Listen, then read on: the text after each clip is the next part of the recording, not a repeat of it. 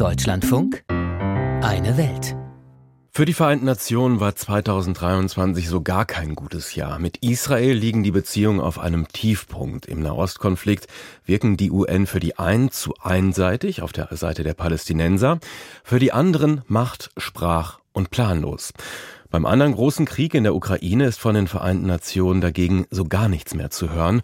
Russlands Veto im Sicherheitsrat sei Dank. Und dann setzt auch noch ein afrikanischer Machthaber nach dem anderen die UN-Blauhelme vor die Tür. Wie also müssen sich die Vereinten Nationen aufstellen, um 2024 wieder eine größere Rolle zu spielen? Antje Passenheim berichtet aus New York.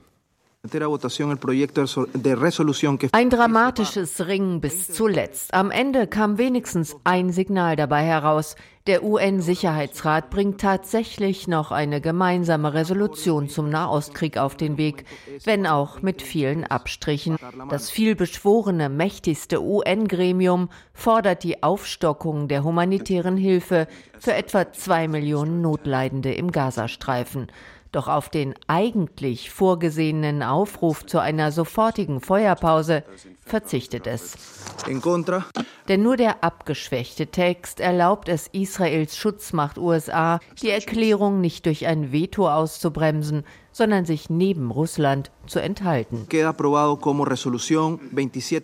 Das tagelang verschobene Votum verbildlicht zum Jahresende für viele noch einmal die Planlosigkeit des Sicherheitsrats. Nach dem russischen Angriffskrieg in der Ukraine hat der Konflikt im Nahen Osten die Vereinten Nationen gespalten wie selten etwas, sagt auch Deutschlands UN-Botschafterin Antje Lehnderze dem ARD-Studio New York schon vor der jüngsten Abstimmung. Wenn Sie sich die schreckliche Eskalation im Nahen Osten anschauen, dann hat der Sicherheitsrat wirklich quälend lange gebraucht, um hier eine gemeinsame Position zu finden. Wirklich gefunden hat der Rat sie noch immer nicht. Bis auf eine einzige Erklärung für eine humanitäre Feuerpause scheitern dort nun schon fast seit drei Monaten alle Anläufe zu Gaza-Resolutionen.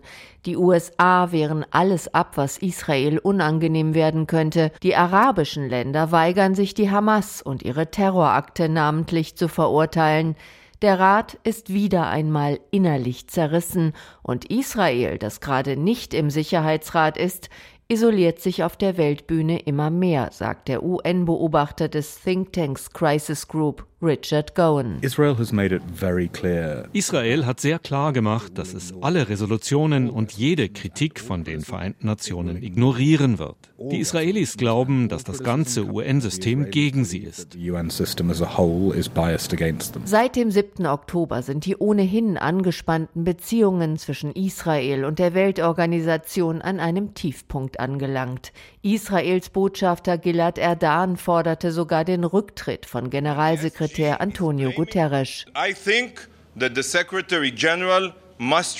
Guterres hatte wiederholt auch Israels Verantwortung zur Einhaltung der Menschenrechte angemahnt.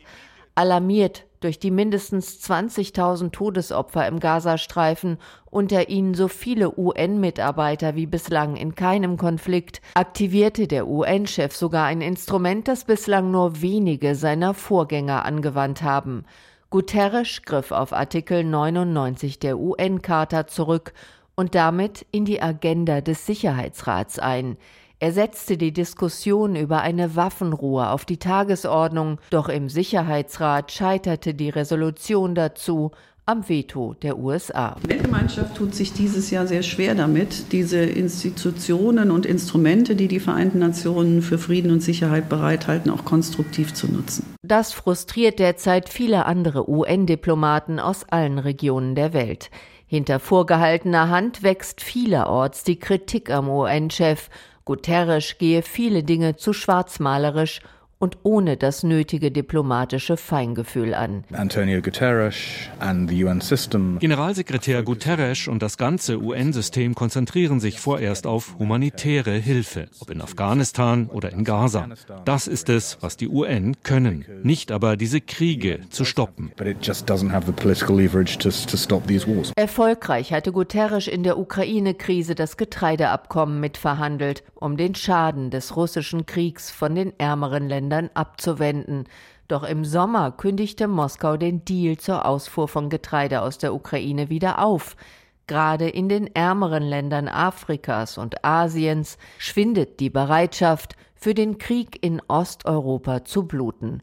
Kaum jemand schaut noch nach West- und Zentralafrika, wo ebenfalls Konflikte weitergehen. 2023 sei tatsächlich eins der schwersten Jahre für die UN gewesen, sagt auch Beobachter Gowen.